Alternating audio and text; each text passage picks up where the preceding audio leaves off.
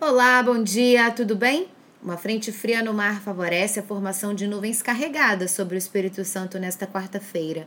Então, tem previsão de chuva para todas as regiões capixabas, inclusive tem risco de chuva forte para o norte do estado.